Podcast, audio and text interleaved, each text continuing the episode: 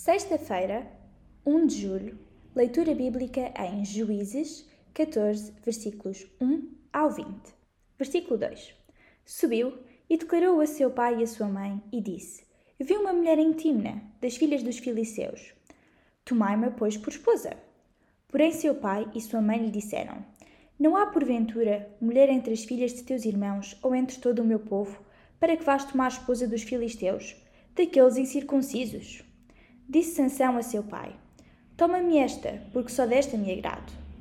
Mas seu pai e sua mãe não sabiam que isto vinha do Senhor, pois este procurava ocasião contra os filisteus, porquanto naquele tempo os filisteus dominavam sobre Israel. Deus escolheu Sansão para ser juiz em Israel, tornando-o Nazireu, que representava a maneira santa como o povo devia viver. Tudo vai bem até que Sansão decide não se submeter à lei de Deus, nem à vontade de seus pais. Apesar do seu pecado e de suas consequências, Deus continua, Deus continua o seu plano para livrar o seu povo usando Sansão.